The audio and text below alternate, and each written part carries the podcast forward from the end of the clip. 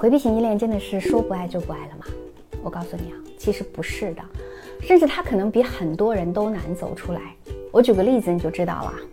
有个焦虑型依恋呢，整天讨好他、取悦他，结果呢，他发现啊，诶，他油盐不进，就选择了放弃，然后发誓我再也不跟回避型在一起了。然后这个时候回避型他是一个什么反应呢？一开始的几天他会觉得哇，好爽啊，自己终于安静了。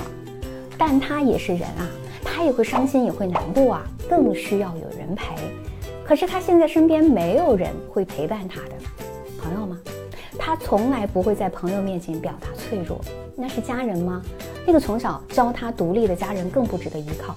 除了你，他可能想不到任何人，所以他会后悔，会可惜，甚至会埋怨自己。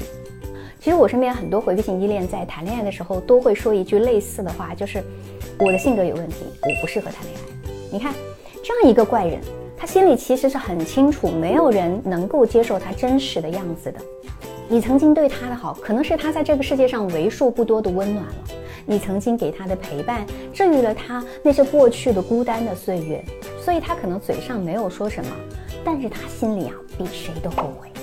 那这个时候，也许积极的焦虑型早就找到了更适合的人选了，又继续在那儿闪闪发光了。但回避型还是那条烂鱼，还沉浸在被抛弃、没有人会爱他的世界里。所以我才会说他走不出来的，他不会说不爱就不爱了，他一直都爱，只不过他很难得到坚定的爱，也没有能力去维护爱罢了。我是小资，关注我，影响千万女性，收获幸福。